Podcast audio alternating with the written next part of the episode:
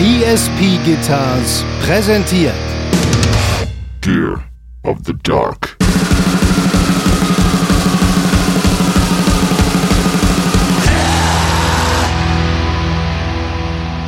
Ich würde sagen, über eine Strecke von locker einem Kilometer sehe ich unser ganzes Equipment und unsere ganzen Klamotten und alles Merchandise in so einer geraden Linie auf der Autobahn hinter uns liegen. Weil einer von uns bekifften Vögeln hat einfach versucht hat, äh, äh, äh vergessen hat, die, die Heck, äh, äh, das, die Tür hinten zuzumachen.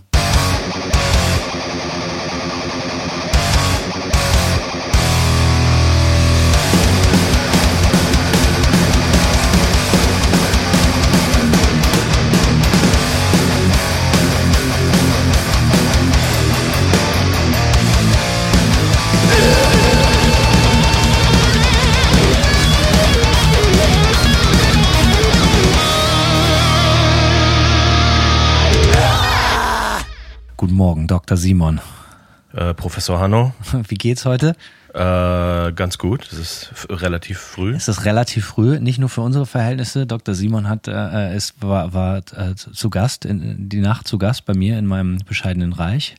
Und äh, deswegen gibt's heute Morgen auch noch kein Bier, sondern äh, ganz äh, Spießergetränke. Äh, was trinkst du, Simon? Äh, zu meiner Schande ein Kaffee von einer Kette, die ich sonst nicht freiwillig aufsuchen würde, aber hier gibt es ja leider keine coolen Hipster-Cafés bei dir. Wo, äh, wo Simon sich sonst sehr, sehr gerne rumtreibt. Ich trinke wie immer jeden Tag einen meiner diversen Liter grünen Tee. Mhm. Kinder, Kinder, trinkt grünen Tee, dann könnt ihr auch das ganze Bier und den Schnaps vertragen. Viel Grüntee, wie auch immer. Prost, Simon. Prost. Schön, dass du wieder da bist, auch zu den frühen Morgenstunden. Ja, ebenso. Schön, dass du wieder da bist bei dir zu Hause. In meinem Zuhause, da hast du mich wieder reingelassen. Herrlich.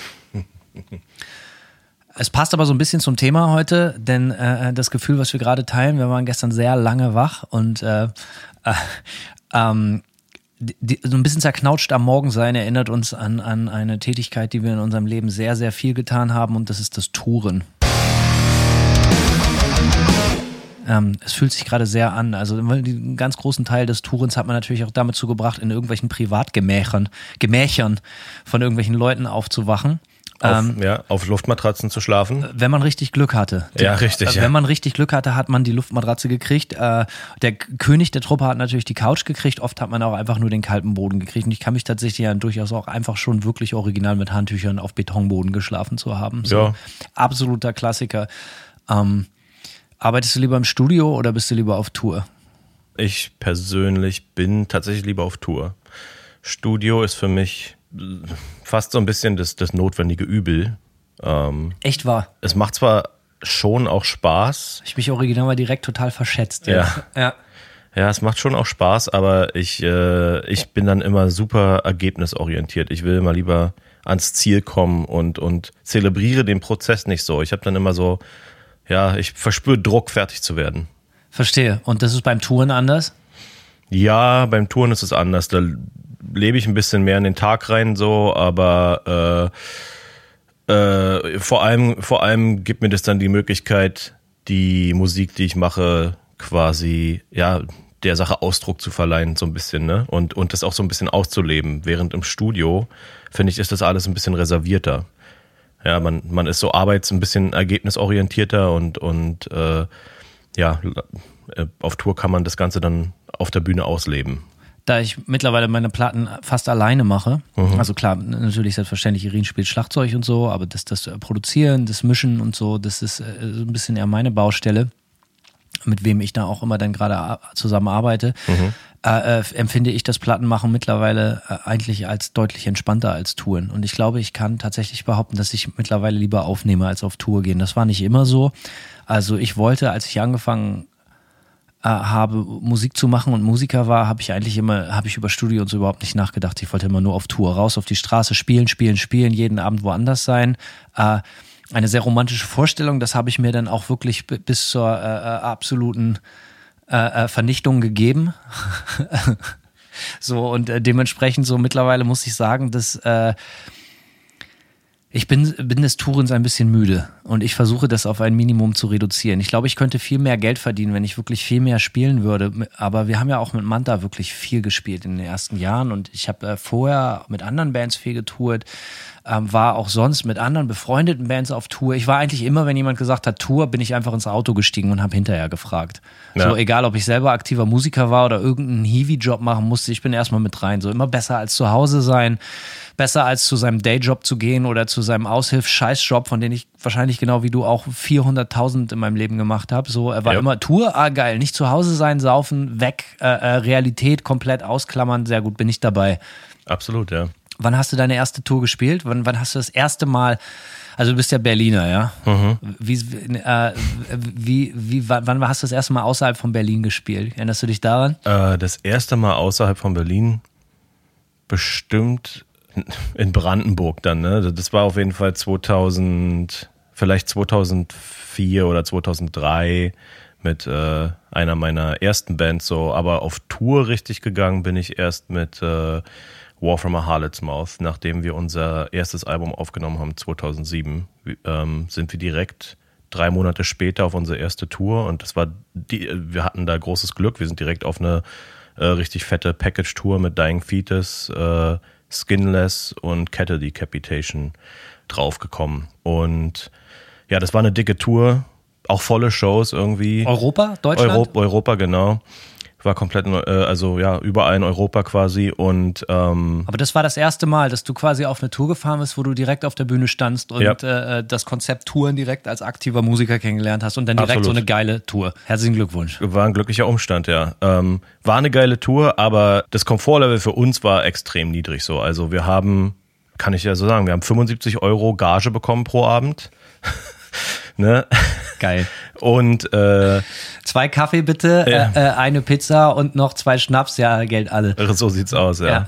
75 Euro am Abend. Äh, wir sind in einem Volkswagen T5 gefahren in Peinlich, rufschädigend. Ja, auf jeden Fall, ey. Und wir haben es aber irgendwie geschafft, unsere Backline da rein zu quetschen. Wir hatten einen T5 mit langem Radstand.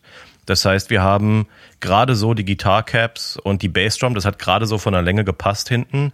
Aber dann saßen halt alle auch in der Fahrgastzelle äh, mit den, also die Beine waren über Merch, über Merchkisten und äh, äh, Reisetaschen halt ausgestreckt. So. Also das Komfortlevel war unter aller Kanone, ist ja klar. Klassiker kenne ich aber auch nur so. ja, und wenig und Pennplätze gab es auch nicht immer. So, also wir mussten uns dann teilweise versuchen irgendwie äh, Leute anzuschnacken und zu fragen nach Pennplätzen und sowas, ne, kennst du? Ja, auf jeden Fall. Die peinliche Frage, wer geht heute los und versucht sich irgendwie so fake oberflächlich mit irgendeinem Besoffenen anzufreunden, damit man bei dem oder bei seiner Mutter auf dem Boden pennen kann. Ja, genau. Ja, ja, durchaus auch alles durchgespielt, das ganze Ding. Und da musste immer der vorgeschickt werden, der immer irgendwie die besten Social Skills hatte. Ja, nicht ich. Ja, ich auch Ich habe nicht. die, ich hab die schlechtesten Social Skills. Was, was meinst du, wir können nicht bei dir pennen, du Arsch? Ja, genau so. So, das klappt dann halt nicht immer. So, ähm, wie lange habt ihr, du sagst, das war die erste Tour Mhm. und das hat dir dann direkt Bock gemacht, oder was? Es hat mir trotzdem Bock gemacht, ja. Also ich sag mal, Ja. vielleicht war es so, da, dadurch, dass es trotzdem eine dicke Tour war und die Läden voll waren irgendwie, äh, auch wenn es eine harte Schule war, du kannst dir vorstellen, dass das Dying Fetus Publikum jetzt nicht unbedingt äh, super offen für eine junge neue Band ist so. Da gab's also schon auch teilweise teilweise Shows, wo die wo dann mal so ein You suck irgendwie kam oder so, ne? Aber grundsätzlich war das eine, eine geile Erfahrung und ähm, ja, die Rahmenbedingungen der Tour selbst, die Läden, in denen wir gespielt haben, äh, das war alles cool. Es gab trotzdem gutes Essen äh, für alle und so. Also da waren wir zumindest versorgt und und ähm, ja, ich würde sagen, auch wenn für uns das Komfortlevel niedrig war, war es eine Der Anspruch von euch war wahrscheinlich auch nicht ganz so hoch, ne? Ich Nee, meine, ihr null. junge Kerls. Ich Ja. meine, was mir viel besser gefällt, ist das You Suck. Erinnerst du dich äh, an die Show, an die härteste Show, die du in deinem Leben je gespielt hast, so vom Hate-Level? es gab nicht wirklich, das war glaube ich das einzige Mal, dass es auf Tour wirklich passiert ist so und da gab's da gab's keine wirklichen da gab, solche Lowlights gab's dann tatsächlich nicht mehr. Ah, doch, ich kann mich erinnern, so in meinen jungen Jahren mit der einen oder anderen Band, dass ich da durchaus richtig äh, Kelle gekriegt habe, so, ne? Also, äh, äh, also so echt allen Scheiß, Fluff. Also ich habe alles eigentlich schon erlebt. Ich habe mal ein Konzert gespielt mit, mit, mit der Punkband, in den ich so 2004, 2005 da, da hörte irgendwann die Musik auf, auf und ich drehte mich um. Da waren wir, da waren wir Headliner, glaube ich, beim Force Attack 2005 oder so. Und, und, und ich drehte mich um. Die Musik hörte auf. Ich so, was soll denn der Scheiß? Dreh mich um. Und der Schlagzeuger ist nicht mehr da, so, ne? Und dann lag der halt hinterm Drumpodest, weil er eine Flasche an den Kopf gekriegt hat, halt eine richtige Glasflasche, so, Ei, ne? So, ei, halt ei. so wirklich mit so 50, 100 Meter Luftlinie Wurf, da hast natürlich auch ordentlich Schmackes hinter, so, ne? Also solche Sachen habe ich durchaus öfters erlebt. Also Sachen, wo, wo wirklich, okay, alles klar, lass uns mal lieber durch den Hintereingang abhauen. ich bin jetzt natürlich auch dafür bekannt, dass ich zum Lachen nicht gerade in den Keller gehe und auch im Zweifel gerne mal alleine lache, wenn kein anderer mitlacht. So Ja. und Hauptsache ich lach. So. Äh, und äh, da haut man natürlich auch den einen oder anderen Gag raus, den nicht unbedingt immer jeder lustig findet. Also ich habe durchaus auch schon Sachen erlebt, wo ich dann äh, besser durch den Seiten- oder Hintereingang mich äh, langsam verpisst habe. So auf jeden Fall. ja, ich kann mich, oh Alter, ich kann mich an eine das Neubrandenburg. Nice. Hartes Pflaster, hartes Pflaster. Mit der Punkband da gewesen, und dann sind da irgendwelche Hools aufgeschlagen, richtig im Oh großen, shit, ja, da ja, sagst du jetzt was. So eine Erfahrung haben wir auf jeden Fall richtig auch im gemacht. großen Stil so und ähm, die haben sich dann auch tierisch angefangen zu kloppen, so mit so ein paar Euskins so und die Hools und, und haben da auch so ein paar äh, Klapskalis, so ein paar Punker mit reinge, die überhaupt nichts auf der Kette hatten, so, weißt du, und, Ja. und ich, äh, also total widerlich und ich stand halt auf der Bühne rotzbesoffen, hab mich amüsiert wie doof, so, ne, und, und halt, ich will nicht sagen, ich habe die Leute angefeuert, so, weißt du, aber ich bin halt nicht von der Bühne gegangen und bin halt nicht eingeknickt, sondern habe halt angefangen rumzupöbeln, so. Ja. Und äh, wir sind sehr, sehr schnell mit unserem Auto und ich bin mir sicher auch, dass das ein oder andere Equipmentstück zurückgeblieben ist. So einfach. Okay. ja.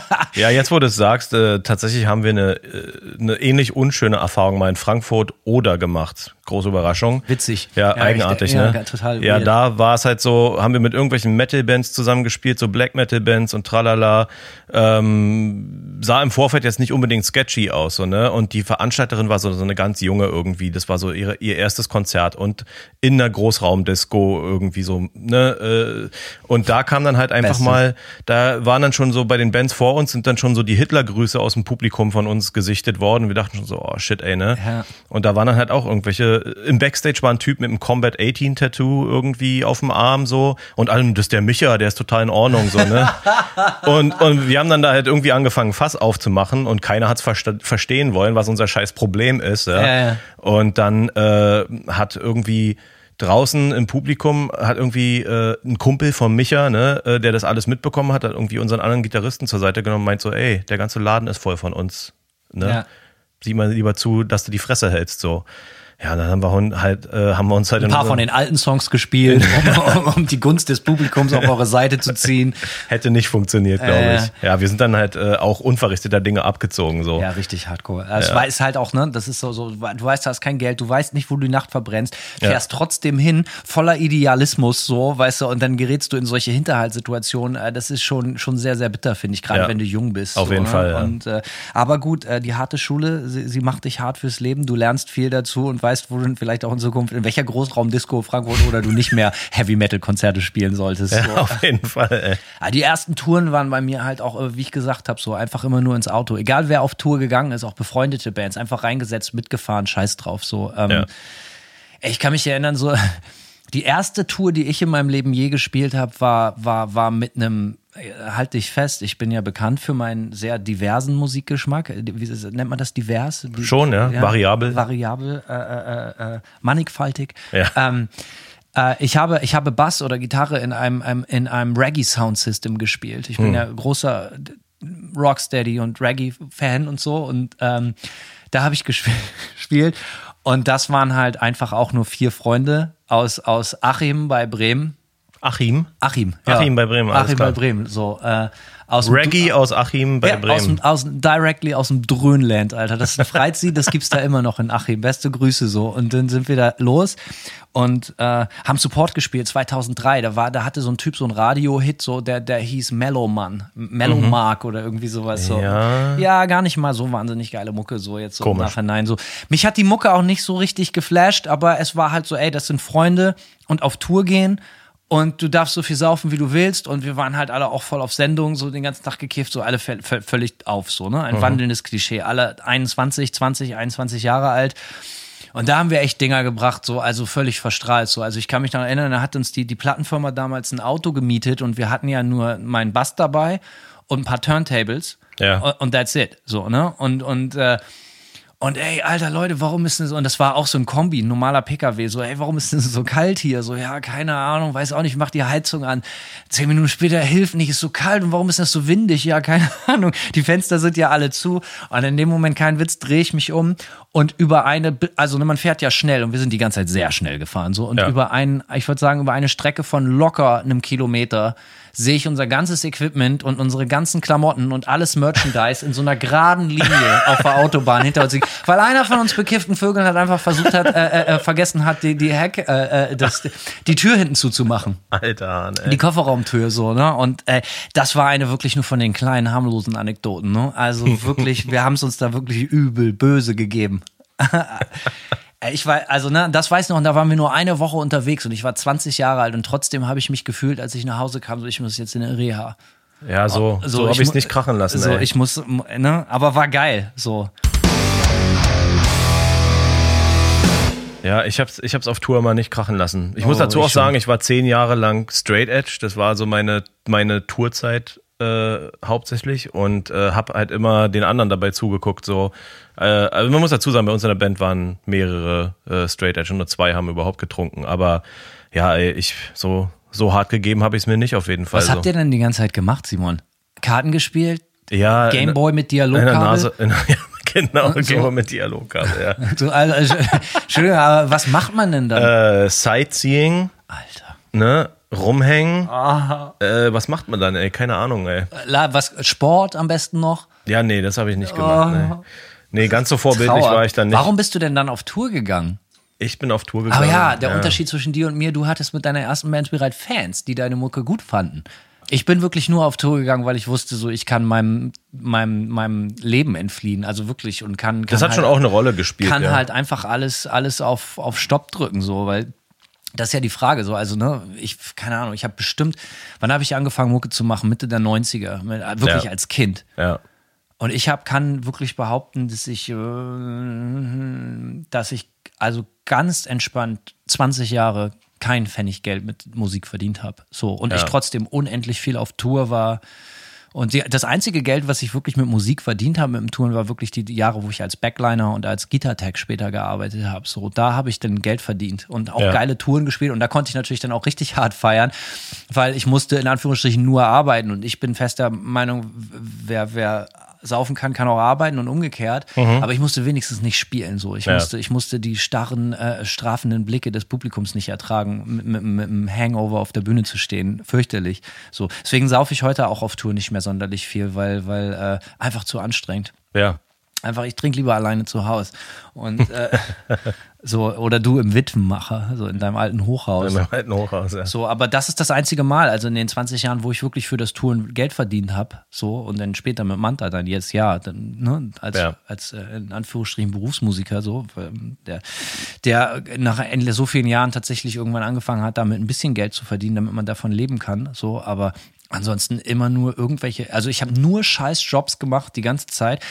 Ey, wenn ich das jetzt so überlege, eigentlich habe ich mein ganzes Leben lang nur scheiß Jobs gemacht und habe auf jegliche Karriere verzichtet, wenn du so willst, um Musiker zu sein. Ich glaube nicht, dass das sonderlich selten ist, aber irgendwie Ja. einen krassen Move finde ich das schon. Dass man, Auf jeden Fall. Weil ich hatte ein gutes Abi, ich hätte alles machen können. Ich war äh, auch nicht dumm oder so. Ne? Es fiel mir alles irgendwie relativ leicht. Schule, so, das war für mich kein Problem. So, ne? Und äh, aber nein, ich habe ich hab, ich hab lieber die ganze Zeit immer nur die letzten Schrottjobs gemacht, nur um von mir behaupten zu können oder mir selber glauben machen zu können, ey, ich bin Musiker. Und Ja. ich kann machen, was ich will und ich bin frei. Und das ist vielleicht einer der größten, ein, eine der ganz, ganz wenigen Regrets in meinem Leben, dass ich sage, so, ich hätte vielleicht gar nicht mal was Solides lernen sollen, darum geht's nicht, sondern ich hätte nicht so viel Druck auf mich ausüben sollen. Morgens ins Spiel gucken zu müssen, ey, du bist Musiker, das ist die einzige Option für dich. Du musst Musik machen, weil dadurch habe ich dann nicht nur meine größten Erfolge, sondern auch mit Abstand meine aller, allergrößten, tiefsten Krisen und Löcher erlebt. So, ähm, einfach weil diese Jobs auch einfach nicht lustig waren, die ich da teilweise gemacht habe. Ich meine, kennst du das? Hast du hast doch bestimmt auch, also wenn ich nicht so anguck, den einen oder anderen. also du hast ja wahrscheinlich, wenn ihr mit War from a Harlot's Mouth, ihr habt ja nicht sofort angefangen, damit Kohle zu verdienen, oder? Nee, also nicht auf der ersten Tour, wie gesagt, ne, 75 Euro Gage pro Abend. Also da kann ich so, wir haben auf der Tour ausreichend Gewinn gemacht, um uns nach drei Wochen pro Nase 150 Euro auszuzahlen. Da lacht das Herz. Und da haben wir uns trotzdem gefreut drüber, ne? Aber weil der Gedanke war, wir haben zumindest nicht draufgezahlt, so, Ja, ne? Und ja, gut, 150 Euro ist natürlich an einem Wochenende auch ausgegeben. Für gehst du Lebensmittel einkaufen, äh, vielleicht gehst du nochmal aus und dann ist Schluss mit lustig. Straight Edger ist ausgehen, aber billig. Also da bleib, Ja, das- bleib, bleib bitte fair. Du, ja, naja, wenn, Kiba ist auch nicht billig an der Bar, ja. Kiba ist das Kirschbanane. Gibt's Ja. das noch? Das klingt so. Mit so- Sicherheit, ja. 90er Jahre äh, Worte 100 Jeopardy. Kiba. Ja, genau, Kiba. Ey. Ja, nee, das hat eine Weile gedauert. Das wurde über die Zeit schon auch besser. Interessanterweise muss ich sagen, haben wir mehr Geld verdient, wenn wir Wochenendshows gespielt haben, statt Touren so. Ich meine, ne, ergibt natürlich auch irgendwie Sinn, wenn man drüber nachdenkt. Am Wochenende haben alle mehr Zeit, auch die Besucher irgendwie. Und du kannst davon ausgehen, dass der Laden voll ist. Und das ist dann halt, äh, dann ist es halt mehr Im so eine besten Fra- Falle. Im besten Falle, ja, stimmt, natürlich. Muss Ich habe durchaus sagen. auch schon Konzerte am Wochenende gespielt, Ja. am schönen Samstagabend. Und es ist jetzt nicht gelogen, einfach mal vor null Gästen. Also, Also null hatte ich noch nie, aber. ich hatte tatsächlich, pass auf, die Story erzähle ich gerne. Ich halte vielleicht den einsamen Rekord. Ich habe tatsächlich mal vor minus eins gespielt, weil tatsächlich keiner gekommen ist und dann einer von der Tresenkraft auch noch abgehauen ist. Und das macht es offiziell minus eins. Und das, liebe Freunde, muss mir erstmal einer nachmachen. das wird schwierig werden. Aber wie hast du dein Geld verdient? Also ich meine, was hast du Jobs? Ich, also wenn ich, ich, wir kennen uns jetzt noch nicht so lange, aber soweit ich weiß, hast du jetzt nicht, äh, bist du, hast du keine Beamtenausbildung genossen Nee. oder so? Nee, überhaupt nicht. Nee. Also Das sind mir immer schon, wenn ich, also ne, Mhm. wenn ich dich jetzt unterbreche, aber da kommen, das sind mir immer die Liebsten, ja, die in ganz erfolgreichen Bands spielen. Aber nebenbei findest du dann heraus, die auch noch ganz hochbezahlte Jobs haben. Ja. Lehrer sind. Atomphysiker. Also, ja, äh, Raketenwissenschaftler, Ja, genau. Chirurgen. Ich finde das geil. Also bitte kein Hate, versteht das bitte nicht falsch. Aber äh, Ganz im Gegenteil, es ist ex extrem respektabel, wenn Leute beides auf die Kette kriegen. Total, aber trotzdem kann ich dann nicht so aus meiner Rolle irgendwie, dass ich trotzdem so, so, so einen gewissen Neidfaktor kriege oder vielleicht halt auch einfach äh, davon an, angenervt bin. Wenn ich zum Beispiel rauskriege, dass der, oder als ich rausgekriegt habe als Jugendlicher, dass, dass der, der Sänger von Bad Religion Mathelehrer war, war ich tierisch sauer. so, ne? so, aber gut, das nur nebenbei. Aber wie, du, du warst, hast dann ja nicht als Mathelehrer gearbeitet. Nee, habe ich nicht. Also ich habe äh, 2008 habe ich angefangen Mastering äh, zu, zu machen. Ne? Also ich habe mir das so ab Mitte der 2000er selbst beigebracht eine ganze Zeit lang und 2008 hat eine befreundete Band eine Platte aufgenommen und äh, ich habe die dann einfach so gefragt, so, ey, soll ich euch mal einen Testmaster machen? Äh, Das war das erste Mal, dass ich überhaupt drüber nachgedacht habe, das auch anderen Leuten äh, dann anzubieten. so. Und äh, dann habe mein Testmaster gegen zwei, drei andere gewonnen und dann dachte ich so, ah, okay, fett, ich kann also da mit in der Musikperipherie ein bisschen Kohle verdienen.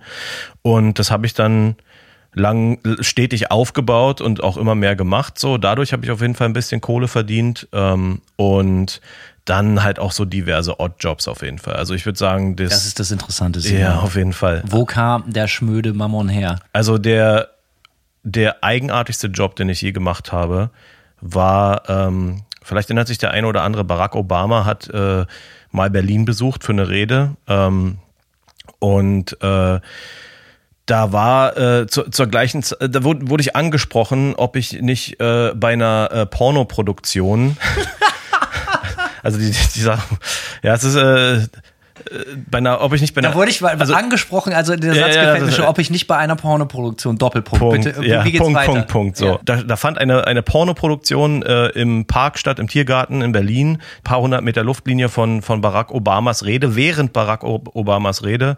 Und da wurden ein paar Leute angeheuert, unter anderem ich, um im Weg zu stehen, damit es nicht gesehen wird von den Zu Leuten. stehen. Ja, richtig, genau. Ja. Ja, ja das heißt, äh, und da waren. Also du solltest einfach Sichtschutz machen für Weißt die fickenden Leute im Park. ja, richtig, genau. Weißt du was? Ich glaube, da war Dave auch dabei. Ah, unser Dave Bomb, unser gemeinsamer Ja. Freund Dave Der uns aus verbunden Berlin, hat. Der uns übrigens verbunden Ja, hat. Beste richtig. Grüße gehen raus an Dave, ein Genau. Legendary Dave aus Berlin. Genau. Ah, der, das kann ich mir vorstellen. Das klingt sehr nach Dave. Es klingt auch so ein bisschen nach so einem Job, den er eventuell angeschleppt oder sich auch ausgedacht hat.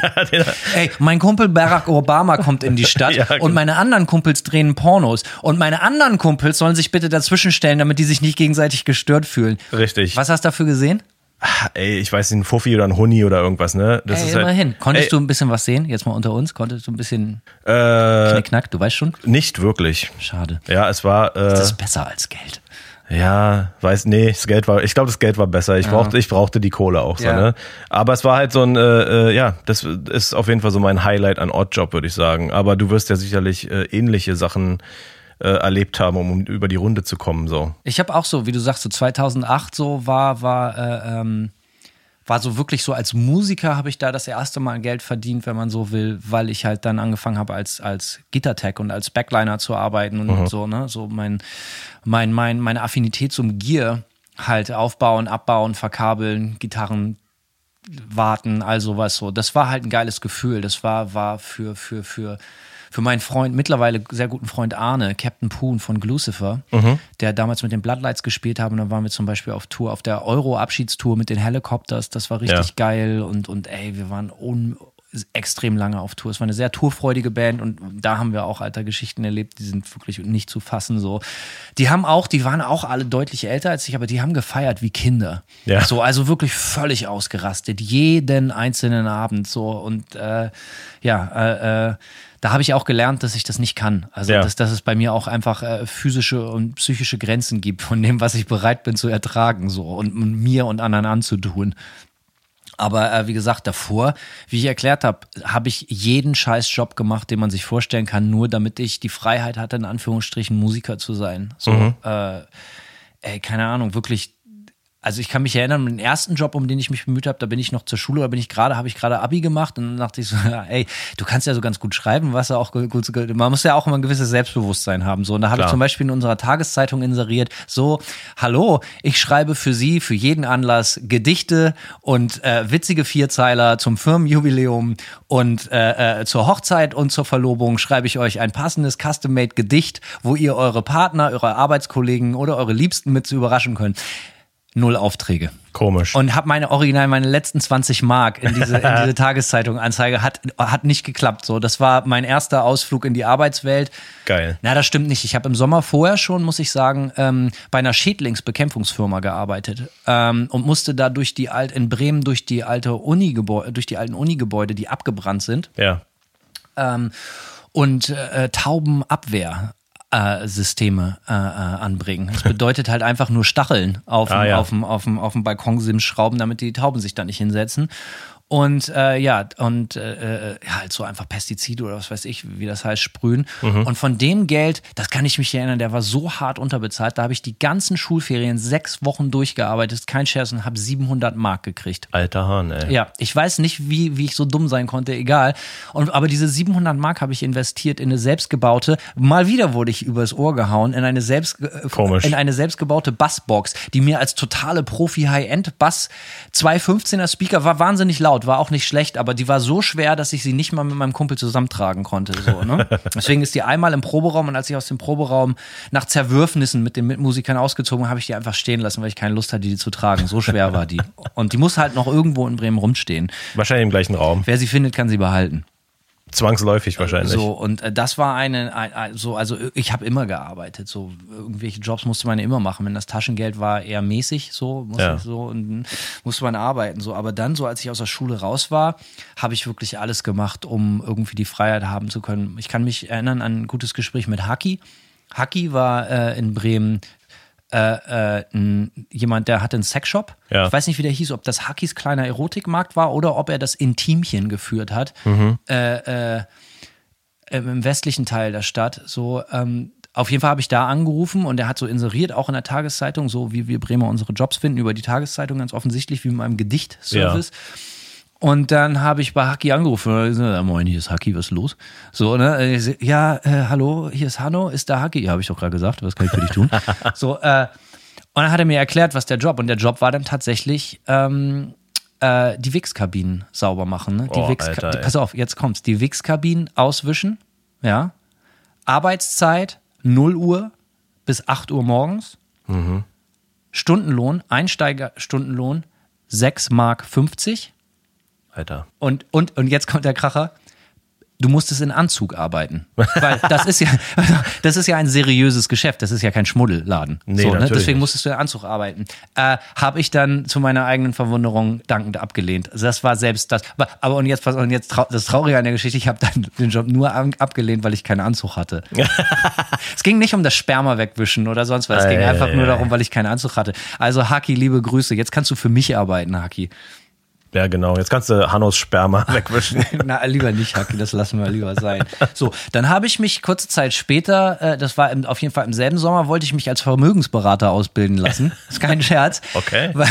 Und er hat das auch in der Tageszeitung gelesen, meinte so, ja, wir bilden sie aus zum Finanzberater und so irgendwie, wenn die Ausbildung abgeschlossen ist, so, das war, hörte sich schon sehr schwindig an. Und ich stellte sich heraus, genau wie man glauben konnte, ich war natürlich einem Schneeballsystem aufgesessen, einem Pyramidenscam, Ah, wenn ja. man so will. Und dann saß ich in dieser Klasse mit anderen eingeschüchterten, milchgesichtigen Blockflötengesichtern, wie ich auch eins war.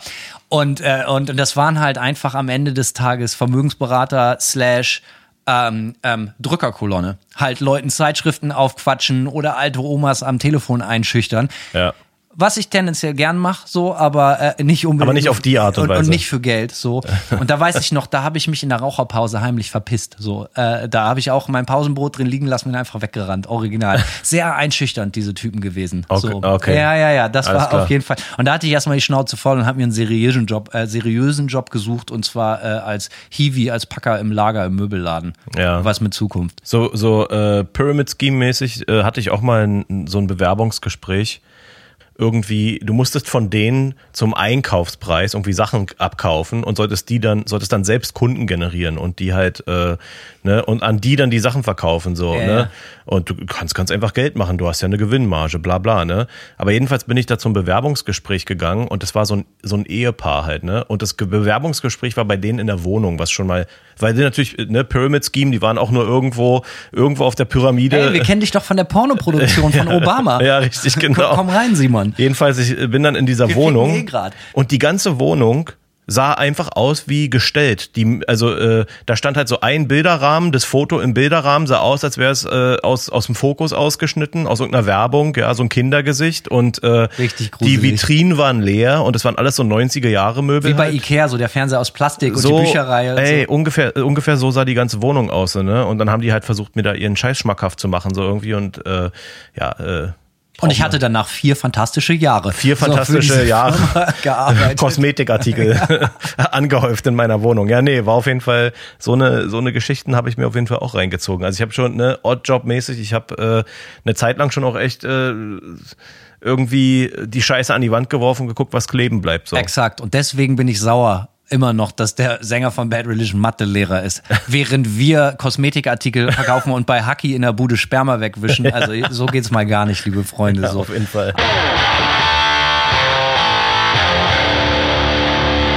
Aber umso schöner war es natürlich dann, wenn man auf Tour gehen konnte, weil man dann diesen ganzen Scheiß nicht machen konnte. So, Ja. ne? Und, und äh, oder na, machen musste. So, klar, Sperma wegwischen im, im Tourbus Standard, wer kennt's nicht so, aber du weißt, was ich meine. So, es war halt tatsächlich für Leute wie uns, die immer alles auf eine Karte gesetzt haben, wenn man so will, Ja. äh, ein, geil, ein geiles Getaway, so, ein- so, so ein Entkommen von, Ja. ne, also du erzählst ja gerne und das glaube ich, kann mir sehr gut vorstellen, wie du da in Berlin Mitte im 17. Stock im Witwenmacher gewohnt hast. So ist natürlich geiler, wenn man da mit den Kumpels im Auto sitzt. So und Auf jeden Fall. So ging es mir halt auch, aus, aus, auch wenn ich nicht in der Platte gewohnt habe, sondern wie normale Menschen. ähm, und äh, deswegen war ich halt auch immer mega froh. Und ich, für mich konnten Touren auch nicht lang genug sein. Sie konnten, also ich war, hatte auch immer diese typischen Post-Tour-Depressionen. So, weißt du, wenn ich nach Hause kam, konnte ich mich ganz, ganz schwer wieder in mein normales Schrottleben einfinden. So, ne? Äh, total. Weil ich ja halt auch, wie gesagt, wie ich eben meinte, alles immer auf eine Karte gesetzt habe. Ich hatte nicht das Glück wie andere, die dann zurück in die Uni gegangen sind und, und, und dann das Gefühl hatten, so, ey, ich mache hier was, was irgendwie vernünftig ist oder so. Ja. Sondern ich bin halt zurück zu Hack In die Lehre, ja, ja. Ich bin auch, ich bin auch oft zurück in die Lehre gekommen. Aber komischerweise richtig gestruggelt habe ich damit nicht, wenn die Tour vorbei war, weil äh, das ja auch immer so ein zweischneidiges Schwert ist. Ne? Du hast halt einerseits ist es total geil auf Tour zu sein, aber andererseits muss man ja auch ganz klar sagen, wenn du äh, vier Wochen mit den gleichen fünf Asseln rumhängst irgendwie so, ne? Äh, no offense, äh, wird ja den anderen mit mir genauso gehen, so, äh, dann wird es natürlich irgendwann, auch anstrengend, so immer die gleichen Fressen zu sehen und dann äh, diese kleinen Konflikte, die man auf Tour natürlich auch hat, weil weil alles unkomfortabel auch ist, so, ne? Und, und äh, Das ist natürlich echt Ja. ein Herd für totale Dramen. Auch so, man streitet sich auch um so ultra viel Bullshit, Bullshit, ja, ja. Kleinkram, totale Scheiße. Ja. Das haben Irin und ich auch durch noch und nöcher. Und bei uns mit Manta ist es natürlich viel krasser. Ne? Als wir angefangen haben zu tun, sind wir wirklich original zu zweit losgefahren teilweise. So, so, Ja. so. Und das ist mal halt wirklich wie so ein Ehepaar. Und man muss halt auf Tour eine Streitkultur entwickeln. Da man kann dann nicht sagen, so, ey, ich bin jetzt sauer auf dich. Für, bei euch ist es vielleicht noch anders. Ihr seid dann fünf Leute. Man kann dann mal sagen, ey, ich hänge jetzt nur mal mit dem rum oder mit dem. Aber bei uns, wir sind halt nur zu zweit. Man kann sich gar nicht aus Wenn wir gehen, uns total fetzen, dann halten wir zehn Minuten die Schnauze und schütteln uns dann die Hand und dann ist die Sache vom Tisch. Die Ja. muss dann vom Tisch sein. Und, und, und wenn sie nicht vom Tisch, muss sie dann jetzt und hier und gleich und auf Ort und Stelle geklärt werden. Absolut. Und damit fahren wir auch ganz gut so, obwohl das sehr anstrengend ist. Aber das schützt uns zumindest davor, dass der Rest der Tour dann scheiße ist, wenn man sich wegen irgendwas zofft, weil man die Sachen halt eben ausdiskutieren muss.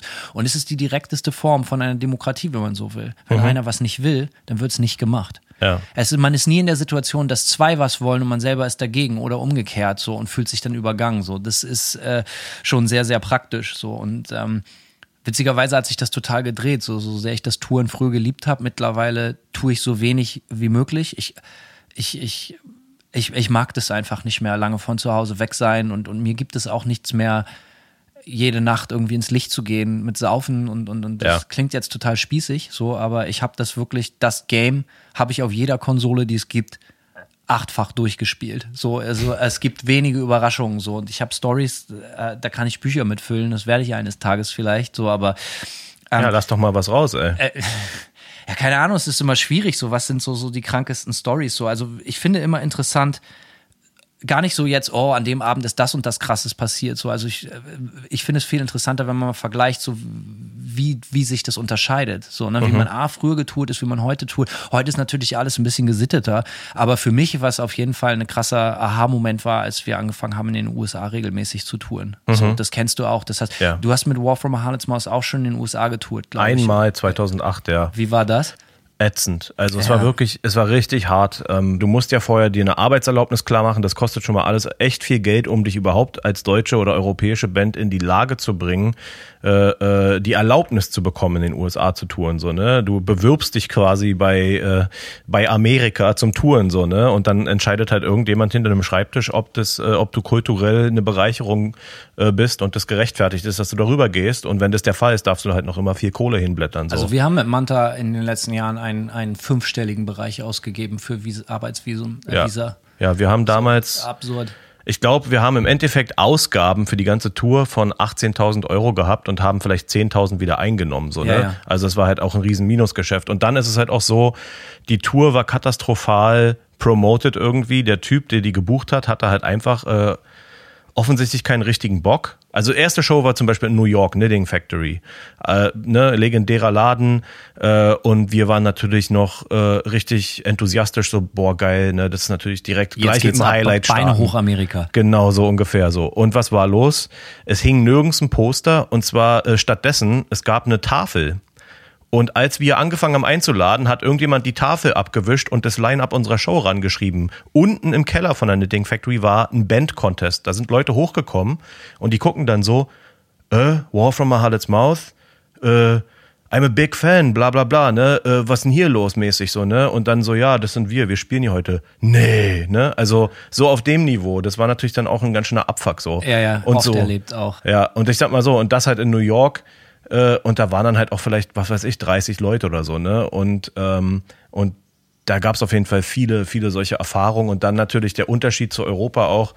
Äh, die Fahrtstrecken waren langer, äh, länger, der, das Komfortlevel, wenn du in, in Deutschland tourst, du kriegst halt Catering und einen Pennplatz oder Selbst was weiß als ich. die letzte Pimmelband Ja. so kriegst du echt einen Pennplatz, du Ja. kriegst was zu fressen und du kriegst Freibier so, ne? und, hier, hier in den USA war das nicht, ganz anders. liebe so. Kinder, bleibt zu Hause, kommt nicht jeden- hierher. Ja, ihr werdet, ihr werdet eures Lebens nicht mehr froh. Also wirklich, also ich kann das auch nur unterstreichen. So. Äh, Ich wusste so ein bisschen, was auf mich zukommt, weil ich Wir das auch, natürlich ja. von, von Stories, von Kumpels und so kann, aber wenn man es dann selber er, erlebt, Ja. fühlt es sich dann doch nochmal ganz anders an. Also unsere, Ist was anderes, ja. Unsere erste US- erste US-Tour war so ziemlich das Punkigste, was ich in meinem Leben je erlebt habe. So, also so, ey, wirklich, wirklich richtig abgefuckt, so, ne? Auch so, keine Ahnung, wie viele Leute, wenn man zehn Leute oder so in so einen, so einem Van, Ja. also äh, nirgendwo, also wenn wir Glück hatten, gab es vielleicht mal ein Freibier, oft gab's, war der Deal so, ey, du, du kriegst halt dein Bier von deinem Tresen und musst einen Dollar weniger bezahlen als alle anderen normalen Gäste auch. Ja. Und das wirst du auch kennen. Als wir das erste Mal in L.A. gespielt haben, so hatten wir, keine Ahnung, hatten wir, glaube ich, irgendwie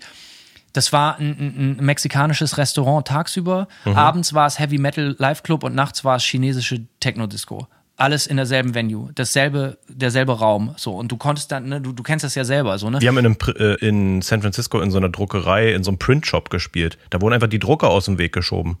Ja, das ist ja noch so ganz geil, cool und underground so, aber das bei mir in LA merkte man halt, aus jeder Minute muss das Geld rausgepresst werden. So, Ah, ne? ja, ja, verstehe, und ja. du kennst es ja selber so, ne? In, in Deutschland kommt man dann so an, so ja, äh, 14 Uhr und erstmal irgendwie einen Kaffee auf easy, so, weißt du, Ja. äh, äh, und dann gucken wir mal, ja, hier, dann machen wir einen Soundcheck und dann gehen wir nochmal in eine Stadt, dann gehen wir ins Schwimmbad und hast du nicht gesehen und abends spielen wir dann. Äh, Das Konzert geht los pünktlich 20.30 Uhr und du fängst an, um 20.15 Uhr dein Equipment einzuladen in die Venue. Äh, äh, ist Ja. dann auch nichts wie bei uns mit Soundcheck und Changeover in Deutschland, sondern du hast dann irgendwie, was weiß ich, fünf bis zehn Minuten, gerade wenn du in einem Package unterwegs bist. Ja. Und dann sieh mal zu, wie du dein Equipment in fünf bis zehn Minuten startklar kriegst. So, äh, äh, unfassbar. So, Ja. ne? Und dann Soundcheck, vergiss es. Linecheck, maybe. Und Linecheck ist halt auch so, hau mal Kickdrum, sag mal was ins Mikrofon, alles klar, ihr könnt anfangen. Ja. Und da dieses Selbstbewusstsein auch erstmal zu haben, wenn man das erste Mal in den USA auf Tour ist und sich da als, als, als kleine No-Name-Underground deutsche Band zu präsentieren, Mhm. ohne deinen eigenen Mischer, ohne deine Fanbase, ohne irgendwen so, Ja. äh, da muss man schon wirklich, also wie soll ich sagen, da muss man schon, äh, das muss man echt wollen. Dass man Muss man, sagt, auf, muss man auf den Rippen haben, ja, so, auf jeden Fall. genau. Und äh, äh, meine Rippen waren auf der ersten Tour auch nicht so gut, weil ich mir die direkt an ihren Schultern gebrochen habe, auch in Los Angeles auf dem Parkplatz bei einem Spaßkampf, den ich überraschenderweise verloren habe. So, ähm, Hm. ja.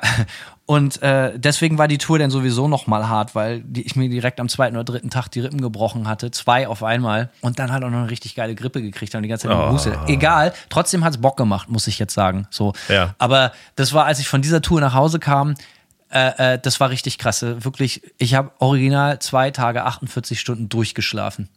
Ja, Unglaublich. Ich konnte nicht aus dem Bett. Ich konnte, es war einfach so, Alter, du hättest das eigentlich nicht überleben sollen. so Und deswegen äh, äh, macht die Natur, die, packt dich jetzt in so, in so einen Winterschlaf, so damit Ja. du einigermaßen wieder den Rest, den Rest deines Lebens noch fortführen kannst. So. auf jeden, ja. Das, für mich war auch die US-Tour die erste Tour in meinem Leben, auf der ich Heimweh bekommen habe. Also ich habe kein Heimweh auf Tour normalerweise.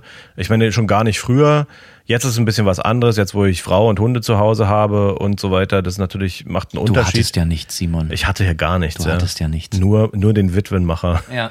Ähm, aber auf der Tour habe ich auch Heimweh bekommen. So, das war, die Tour war so anstrengend und so schlauchend und dann sind natürlich auch da so ein bisschen die Gemüter ab und an mal hoch, äh, höher gekocht irgendwie. Und es war halt auch im Sommer, ne? Also wenn man natürlich im August in Florida dann in irgendeinem Loch eine Show spielt und dann der Promoter ankommt und äh, einem 12 Prozent von der äh, Gage der Abgemachten dann geben will oder nichts, ja, äh, dann klar, kannst dir vorstellen, das Frustlevel war hoch so und das war dann, da war das erste Mal so, ich dachte, boah, ey, ich will jetzt nach Hause. Und vor allem sind wir dann zurück nach Europa geflogen und haben, ich glaube, zehn Tage später die nächste Tour angefangen.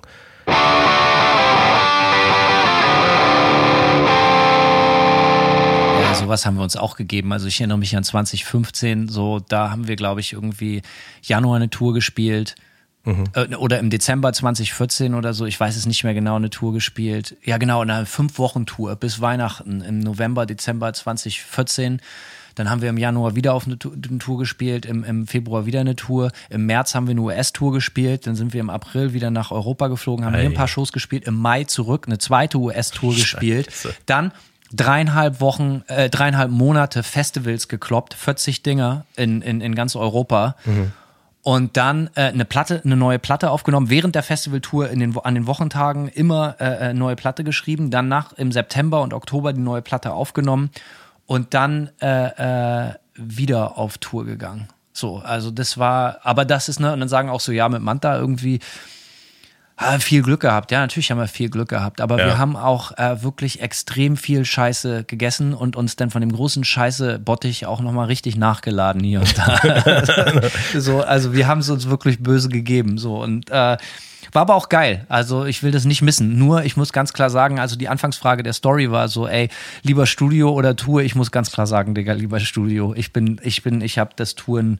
Ich gehe.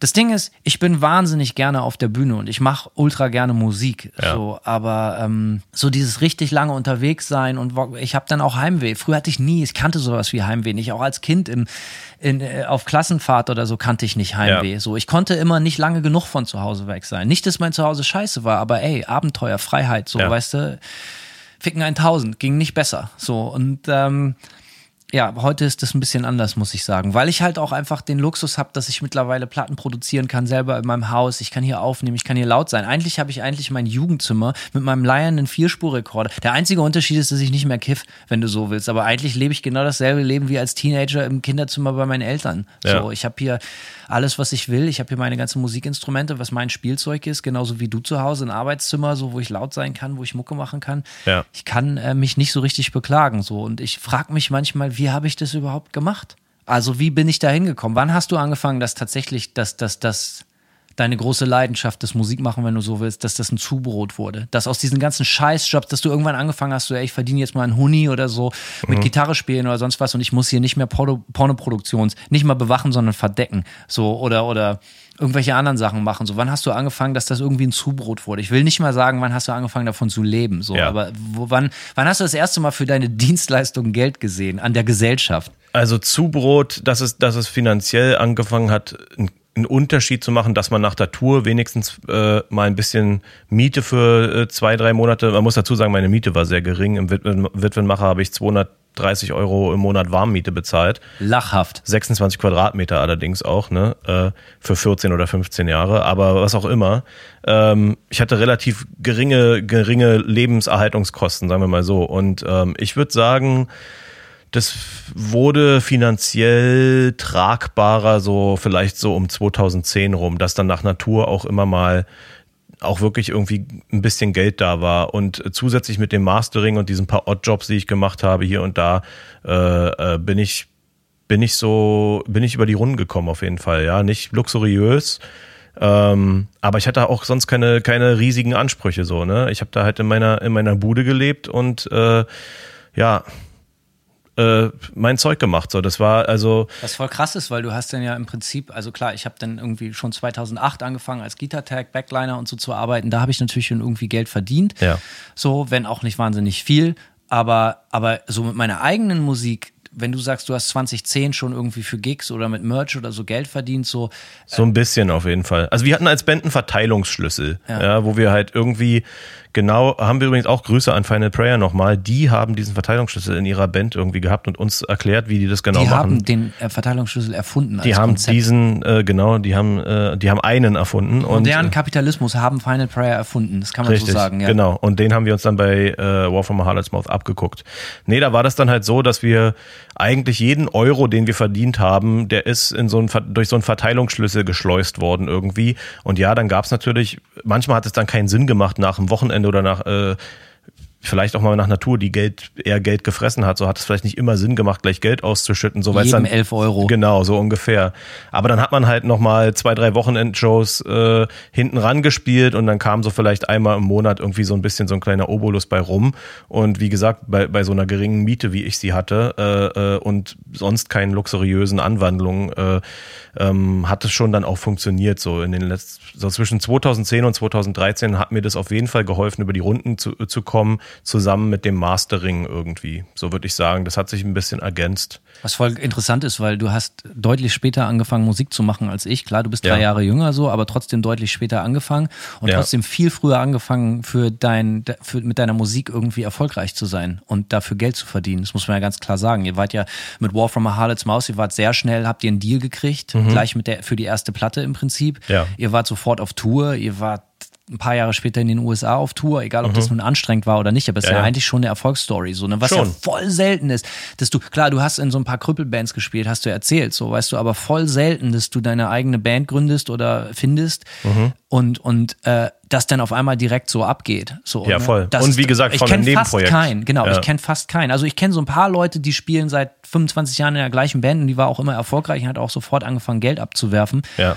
Aber das war bei mir zum Beispiel überhaupt nicht so. Also das erste Mal wirklich Geld für Gitarre spielen gekriegt, habe ich mit Manta. Ja. Und da war ich ja schon über 30. Ja. So, also, ne, und, und habe da original 20 Jahre lang vorher Musik gemacht, wo ich nichts, also nur drauf gezahlt, die ganze Zeit immer. So. Muss man dazu aber sagen, was daraus natürlich ein bisschen die Lehre ist. Ich habe immer das Gefühl, dass viele Leute beim Musik machen und als Musiker auch Torschlusspanik haben, ne? Wenn die nicht mit 20 äh, schon irgendwie übelst Gas geben und Erfolg haben mit ihrer Musik, dann äh, setzt irgendwie die Panik ein und die Lehre daraus zu sagen, so, okay, ich habe mit 30 angefangen, Geld zu verdienen mit Musik und Erfolg zu haben, ist ja das Sitzfleisch musst du erstmal mitbringen. das, genau, es, es erfordert natürlich Disziplin so und, und Durchhaltevermögen, aber Und auch einen gewissen Grad an Wahnsinn. Das darf auf man wirklich Fall. nicht unterschätzen. So. und Dummheit wahrscheinlich auch. Ja, alles dabei. Ja, eine jeden. bunte Tüte Scheiße. So. Und dann kann man dann nach 20 Jahren tatsächlich, aber und dann, aber es fühlte sich dann auf einmal auch gut an, weil ich dann Ja. angefangen habe, mit Manta Geld zu verdienen. Äh, zu einem Zeitpunkt, wo ich aber auch schon einen anderen Job hatte, der mir gut gefiel. Ja. So, ne? so, da war ich Musikpromoter und, und äh, habe als Journalist gearbeitet für ein großes Musikmagazin, äh, äh, äh, Gear-Magazin in Deutschland. So, ähm, und habe da Kolumnen geschrieben, Workshops geschrieben, Reviews, Gear Reviews, eigentlich dasselbe, was du heute auch Ja. machst so und ich mache das würde das auch gern wieder machen so und habe dann irgendwann aus Zeitmangel wegen Manta irgendwie konnte ich konnte nicht mehr alles machen so. Ja. Aber da hatte ich mir mein Leben relativ komfortabel dann gebaut. Ich brauchte nicht viel Geld und ich klar, ich habe etwas mehr gezahlt an Miete in St. Pauli so auf St. Pauli als der Witwenmacher so, aber Ja. äh, trotzdem ging es mir echt gut. Und dann ging es auf einmal mit Manta los und da funktionierte es dann oder kam auf einmal schon innerhalb von, von, von vom, vom ersten oder in, nach zwei Jahren, sag Ja. ich mal, kam nach zwei Jahre nach dem Release der ersten Platte. Also irgendwie habe ich dann gefühlt, weil ich habe ja dann auch wegen Manta, das hieß dann so, ja, willst du jetzt hier äh, weiterarbeiten oder willst du Band machen? Und dann habe ich gedacht, so, ey, die Frage hörst du auf jeden Fall zum letzten Mal in deinem Leben. Ja. Und du bist jetzt 30 ja, ich mache jetzt Mucke, so, ne, so, so, why not? So, weißt du, ich habe, ich kann ja, ich habe ja ein gesundes, cooles Leben, wo ich immerhin zurück kann, falls es nicht funktioniert. Ja. Und ich bin froh, dass ich da die, die Eier in der Hose hatte und habe gesagt, so, ey, ich mache das jetzt. So, ich, ich, nochmal, so die Frage höre ich 100 pro zum letzten Mal mit 30. Ja. Ähm, wenn man bedenkt, dass man seitdem man zwölf ist, Mucke macht, so, ne, in Bands und, Ja. und Songs schreibt und, und, und sein Geld für Gier ausgibt und den ganzen Weg hin und zurück gelaufen ist, so mehrfach. Und äh, das war dann auf jeden Fall geil und dann direkt Wohnung verloren, weil man, weil man sich dann, das war natürlich für Irinsch und mich auch total weird. Irinsch war ja noch mal eine Runde älter, irgendwie sieben Jahre. Ja. Und da en entscheiden sich dann einer mit 30 und einer mit 37 oder mit, keine Ahnung, mit, mit 32 war ich da schon und mit Ende 30. So, hey, pass auf, wir geben jetzt alles auf. Irinsch hat ja als Türsteher gearbeitet. So, jetzt haben wir wieder gar kein Geld. Und da haben wir dann eigentlich mehr oder weniger beide ein Jahr oder so überhaupt kein Income gehabt, wenn du so willst. Irinsch Ja. hat in der Anfangsphase von Manta noch als Türsteher gearbeitet, Ja. bis das irgendwann wegen zu viel Mopperei an der Tür einfach zu gefährlich wurde. So. Komisch, dass du diesen Spaßkampf auf dem Parkplatz verloren hast. Ja, es ist echt eigenartig so. Ne? Auf jeden Fall, wir mussten dann nämlich eine Tour absagen, weil Irinsch äh, äh, böse gekriegt hat, so innerhalb des Jobs so. Und Ja. da war klar, ey, du musst jetzt zum Wohl der Band diesen Job aufgeben, so. Aber das kann er am besten selber erzählen. Das macht er bestimmt auch irgendwann so. Und ähm, äh, und da, die Wohnung, ich hatte dann anderthalb Jahre keine Wohnung, weil wir nur auf Tour waren und wenn ich nicht auf Tour war, war ich dann schon bei meiner jetzigen Frau hier in den USA irgendwie so. Und das war ein geiles Leben, weil ich, ich, ich, die Existenzängste waren nicht mehr so da, weil ich hatte ja vorher schon ein Leben aufgebaut, was mir gefiel, was Ja. komfortabel war und dann war es auf einmal wieder Abenteuer und auch der Ehrgeiz war halt auch krass da, so, Ja. ne? Und dann bin ich auch wieder gerne auf Tour gegangen. Und ich, es ist jetzt nicht so, dass ich nicht mehr gerne spiele, so, ähm, aber äh, äh, ich, ich, also ich hätte, ich hätte jetzt lieber, glaube ich, ist so, ich hätte gerne manchmal eine Zeitmaschine. Ich würde gerne auf die Bühne gehen und wer Manta kennt, weiß, wir spielen nicht halbärschig, sondern wir spielen wirklich, ich muss, also ich spiele so lange, bis ich kurz vorm Umkippen bin und Erich genauso. Und das ist alles, was mich interessiert. Alles andere am Touren interessiert mich nicht mehr, außer diese Stunde oder diese 70, 80, 90 Minuten auf der Bühne völlig frei zu drehen und das Beste zu geben, was man überhaupt anbieten kann, mit all der Liebe, die man für das Musikmachen sein Leben lang hatte, das Ja. rauszulassen. Egal, ob die Musik hart, dunkel, böse, gemein ist, ist ganz egal, sondern diese Liebe, dieses Positive rauszulassen und das zu zelebrieren mit den Leuten, die sich das angucken, egal ob das zwei, 200 oder 2000 Leute sind, das ist für mich das Allerschönste. Und dann in dem Moment, wo ich von der Bühne gehe, würde ich gerne einen Schalter umlegen und würde zu Hause mit meinem Hund und der Frau im Bett liegen und Simpsons gucken. Und alles Ja. dazwischen interessiert mich nicht mehr. Aber das geht so leicht nicht. So, ja, so einfach ist das nicht, so ne? leicht ist es nicht. Ähm, aber wie gesagt, ich arbeite, wie du weißt, im Keller an der Zeitmaschine parallel. Ja. Vielleicht kriegen wir es hin. Ähm, Touren. Ähm, man merkt schon, es ist ein unendliches Thema und wir werden garantiert noch die ein oder andere Tour-Anekdote einstreuen. Mit Sicherheit. Denn ich weiß, dass du da die ein oder andere Leiche auch noch im Keller hast. Oh ja. Das besprechen wir nächstes Mal. Also, Ganzes Leichenlager. Simon, ich habe wieder viel von dir gelernt heute. Äh, ebenso. Viel gelacht. Äh, bis zum nächsten Mal, würde ich sagen. Hau rein, mach's gut. Peace.